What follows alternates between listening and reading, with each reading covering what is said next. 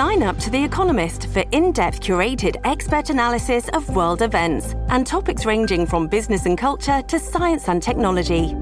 You'll get the weekly digital edition, online only articles, curated newsletters on politics, the markets, science, culture, and China, and full access to The Economist Podcast Plus. The Economist is independent journalism for independent thinking. Go to economist.com and get your first month free. Un nuevo invitado, ¿no? De, claro de que seguida. sí, hay que seguir analizando todo lo que tiene que ver con eh, el aspecto político, porque hay elecciones este año, son el 8 de noviembre aquí en la Unión Americana, pero mañana hay elecciones eh, eh, primarias en el estado de la Florida. Vamos a saludar a Javier Ortiz, que es un analista político conservador, para poner en perspectiva con él precisamente todo lo que está en juego y lo que se espera. Javier, ¿cómo estás? Bienvenido a Buenos Días Americano. Buenos días, eh, muy bien aquí, saludos desde el estado vecino de ustedes. Estoy aquí hoy en Georgia. Qué bien. A mí me gustaría concentrarme un poquitito en lo que tiene que ver con el Senado de los Estados Unidos. ¿Hacia dónde crees que va toda esta situación? Porque los titulares de la semana pasada, incluso hasta el Mitch McConnell estaba dudando que pudieran eh, retomar el control los republicanos y comienzan a salir una serie de encuestas. Claro, en la política un día es demasiado tiempo y hasta que no se cuenten los votos no se sabe. Pero ¿qué es lo que hay detrás de todo esto?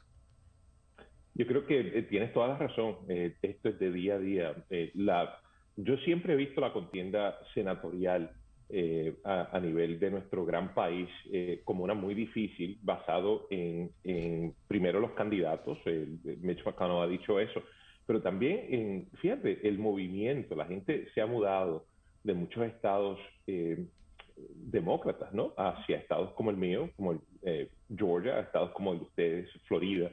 Y eso pues ha creado eh, cierta incertidumbre política, ¿no? En el estado de Georgia hay un millón de personas eh, diferentes, o sea, un, más, eh, el, la, la, población ha crecido por más de un millón de personas desde, desde los pasados 10 años, ¿no?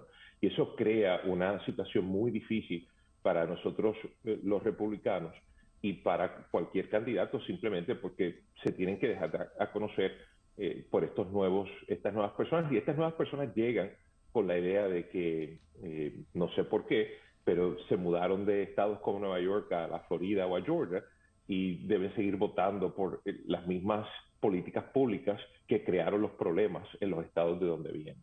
Y, parte de eso es el contacto con el votante, el tiempo que se pasa con ese votante y, contrarrestar el este dinero de personas como John eh, Soros y los otros que siguen gastando para eh, eh, inscribir a las personas para votar y todo eso. Así que yo, yo veo la situación difícil, la he visto difícil por mucho tiempo eh, y creo que tenemos que salir a votar, tenemos que pedirle a, otras personas a que voten con, con nuestros candidatos, que entiendan el mensaje de libertad, que entiendan el mensaje de gobierno pequeño, que entiendan el mensaje que, que nuestro país es mejor cuando estamos moviéndonos um, a, políticas públicas que no promueven el socialismo, que no promueven el, el, gobierno grande, que promueven la idea de que la libertad y que nosotros tenemos las oportunidades como americanos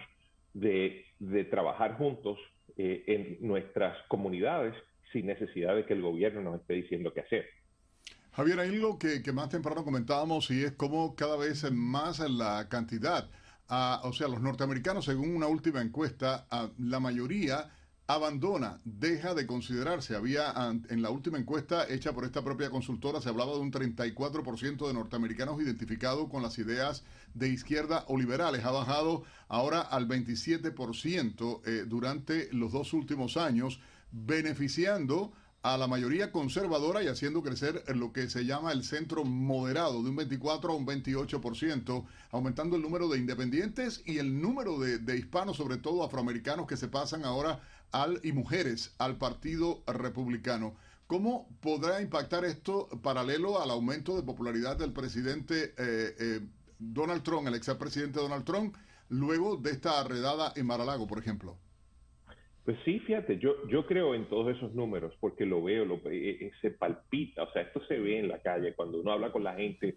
Eh, de hecho, este fin de semana estuve aquí en un restaurante que los dueños son de Puerto Rico y primero eh, las conversaciones muy interesantes y, y los, las personas que, que estaban participando en, en, la actividad donde estaba, pues, pues sí concuerda con todo eso. Pero fíjate, lo interesante es cómo, cómo llevamos a estas personas a votar. ¿Cómo les, cómo les decimos tu voto cuenta? Tu voto hace una diferencia. Y, y cómo tra traducimos, en cierta forma, ese interés en gobierno pequeño, en, en el centrismo como, como lo definen eh, estos encuestadores, y que salgan a votar. Y ahí es que ahí es que está lo más importante.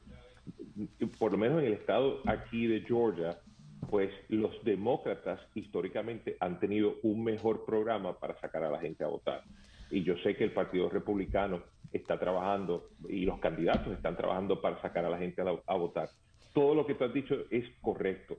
Lo más importante en los próximos 90 días, o menos ahora para las elecciones, es cómo sacamos a la gente a votar. 30, por ejemplo, el, el voto ahora empieza eh, 30 días antes en Georgia y tenemos que motivar a todas esas personas a, votar.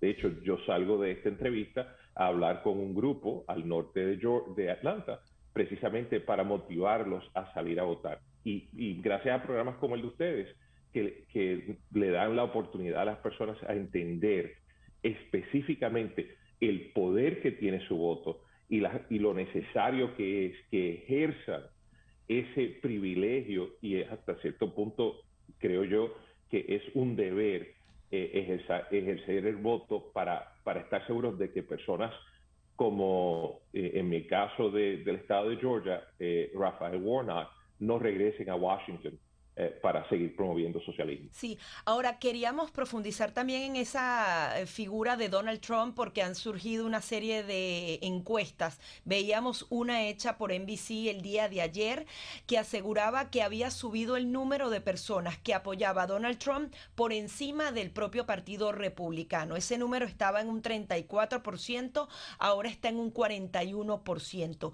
Y en definitiva, esto se ha visto también en suelo. Se habla de que Donald Trump apoyó a más de 300 candidatos solamente, no, perdón, 183 candidatos respaldados por Donald Trump alcanzaron victorias, apenas 17 fueron los que fueron derrotados, se habla de una efectividad de más del 90%. Coméntenos un poco esa paridad que existe entre la figura de Donald Trump y el propio Partido Republicano. ¿Esto también podría motivar a más personas a votar?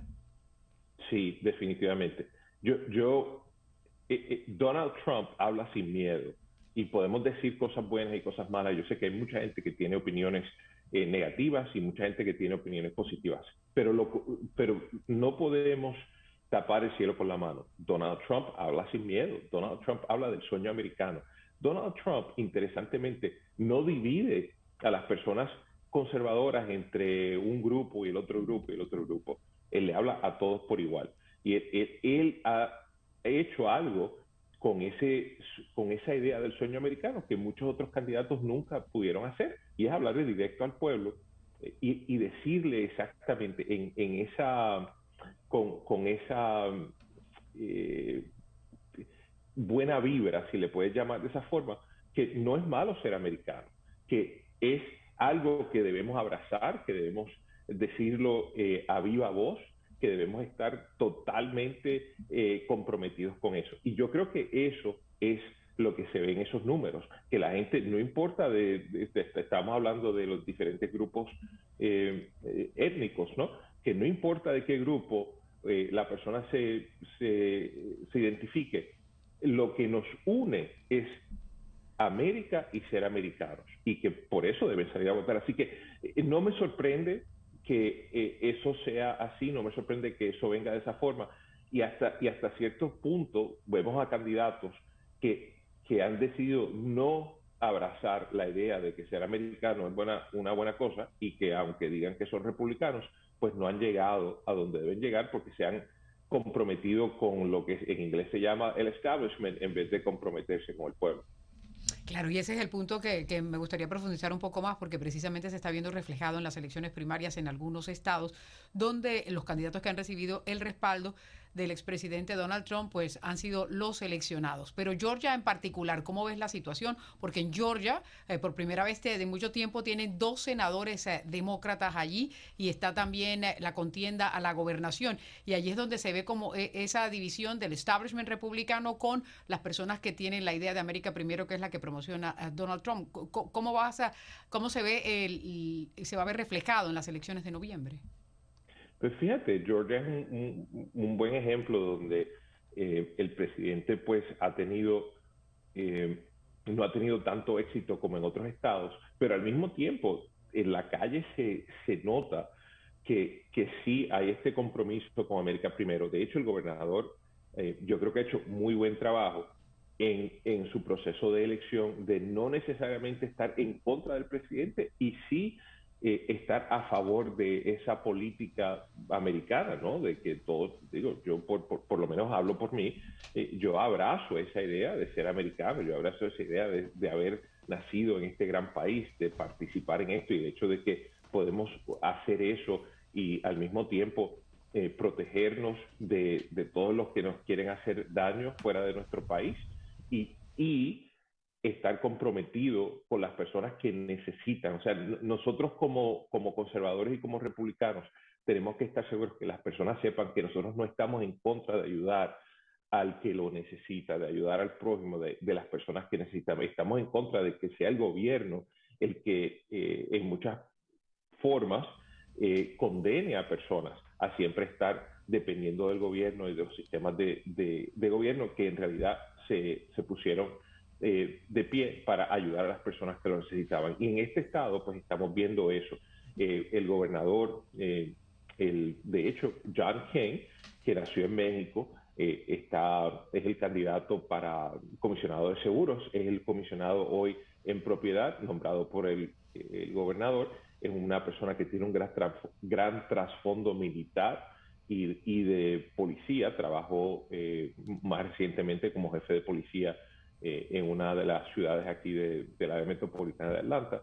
Tenemos al, Procurador General del Estado, el Attorney General, que también tiene una gran trayectoria eh, trabajando para estar seguro de que eh, los fiscales como, en cierto, sin decir nombres de los demócratas, pero en, en fiscales que han decidido que no van a hacer, eh, hacerle cargos a personas por diferentes razones, eh, todos pagados por George Soros, pues todo ese equipo, yo lo veo como un equipo de trabajo en el estado de Georgia que están trabajando juntos para promover las ideas, aunque no necesariamente fueron los favoritos del presidente Trump. Ahora, ¿cómo ves las elecciones en Florida en particular? ¿Algún congresista que esté en peligro? Eh, estas primarias para enfrentarse a Ron DeSantis, que tiene números bastante consolidados, pero el Partido Demócrata tratando de, recuperar algunos espacios, ¿cómo lo ves? Fíjate, interesantemente hay una, eh, en el área de Orlando eh, está esta conexión con, con muchas personas que, que tiene conexión familiar con Puerto Rico, ¿no? Y esta idea de, crear un estado nuevo de Puerto Rico, pues eh, pone a senadores como Rick Scott, que aunque no tiene una elección, es el que está eh, promoviendo, o sea, él es el, el que lidera el grupo de republicanos eh, para la reelección en el Senado, pues pone al senador en una situación difícil porque históricamente el, el pueblo de Puerto Rico no necesariamente ha eh, votado eh, por candidatos que promueven la, anexión de Puerto Rico a los Estados Unidos. De hecho, el gobernador de Puerto Rico hoy eh, solamente obtuvo el 33% del voto. Y eso ha creado una situación muy interesante en el área de Orlando, entre Tampa y Orlando, ¿no? Y, eso pues como que ha mezclado un poco la política de Florida. Yo creo que, y, la razón por qué traigo eso a, colación es por Val Demings. Val Demings representando esa área de Orlando, pues se ha comprometido a, este, eh, a este esfuerzo de anexión de Puerto Rico y, y, el gobernador, y el senador Marco Rubio, pues en realidad se ha puesto en una posición que dice, mira, hay mucho, yo no creo que es el momento de tratar de anexar a Puerto Rico eh, porque hay otros problemas que, que hay que resolver en Puerto Rico. Pues eso crea una dinámica donde muchas personas del lado izquierdo eh, que tienen programas de radio y de televisión en el área de Orlando, pues están promoviendo esto como, como la, idea de anexión de Puerto Rico como una oportunidad de votar por Val Demings. Y, y los que ven los números en la Florida, pues creen que eso es posible, que ese tema es posible que cambie eso. En el, sur de la Florida, ¿no? Pues es totalmente diferente. Estamos viendo que, que la, eh, lo que está haciendo el alcalde, las personas que se están mudando, eh, han creado esta actividad económica que, que uno ve la prosperidad que se puede tener cuando el gobierno se sale del medio y deja que las personas hagan lo que deben hacer para contribuir a su, a su, a su entorno.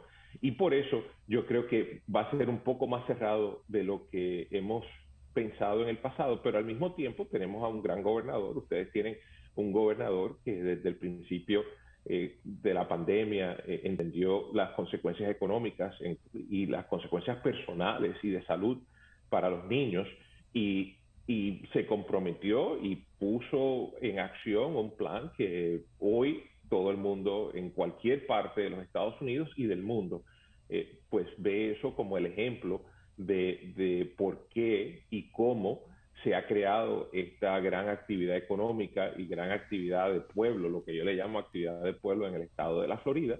Y yo creo que eso, eh, pues al final del día, sea eh, eh, el, Charlie Crest o Freed la que gane, el que gane mañana o la que gane mañana, pues yo creo que se van a enfrentar a... Javier, te interrumpo porque hiciste una pausa hablando y dijiste él la que gane haciendo énfasis en Free. Muchos consideran que pudiera ser ella realmente la candidata que iría ah, contra el gobernador y no Charlie Cris, que muchos en términos de política le dicen ni ni, porque tradicionalmente en política ha estado ni de un lado, ni de otro, ni de aquí, ni de allá. como... Bueno, él, está con todo el mundo, ¿no? Sí, por eso te digo, pero hiciste una pausa eh, eh, eh, lógica, por decirlo en alguna medida, y hacías mención. ¿Apuestas más a que pueda ser ella quien gane realmente la candidatura o crees que Cris tenga la base sólida, fuerte para poder ser el candidato opositor?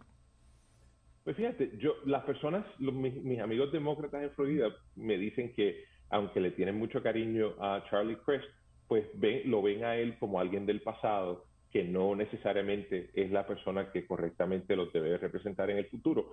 Y traen a colación lo que, lo que ustedes traen a colación también, ¿no? Que él, pues, él está con todo el mundo y dependiendo de cómo estén las cosas ese día, pues será republicano, demócrata, independiente, lo que sea. Y que a lo mejor eh, eso no, eh, no, no demuestra un compromiso con las cosas que los demócratas y particularmente los demócratas de ultraizquierda en el estado de la Florida, gracias a Dios ustedes no tienen muchos de esos, pues están comprometidos y quieren ver eh, estas políticas públicas de extrema izquierda. Así que sí, yo creo que hay una gran posibilidad de que sea ella la que gane mañana eh, y, que le dé una derrota al, al, gobernador Charlie Crist para que, pues, no sé, para que él decida si se va a quedar en la política no. Javier, gracias eh, por este contacto con Americano Media de costa a costa en todos los Estados Unidos. La gente pegada y escuchándote a través de Buenos Días Americano, de verdad. Uh, gracias por toda la opinión y estar con nosotros. Vamos a tener mucha conversación de aquí a noviembre seguramente porque uh, sigue la política y bueno, y el efecto Trump, uh, quieran o no, ahí está haciendo lo suyo, como digo yo. Gracias por la oportunidad de estar con ustedes y buenos días. Como no, buenos días, americano.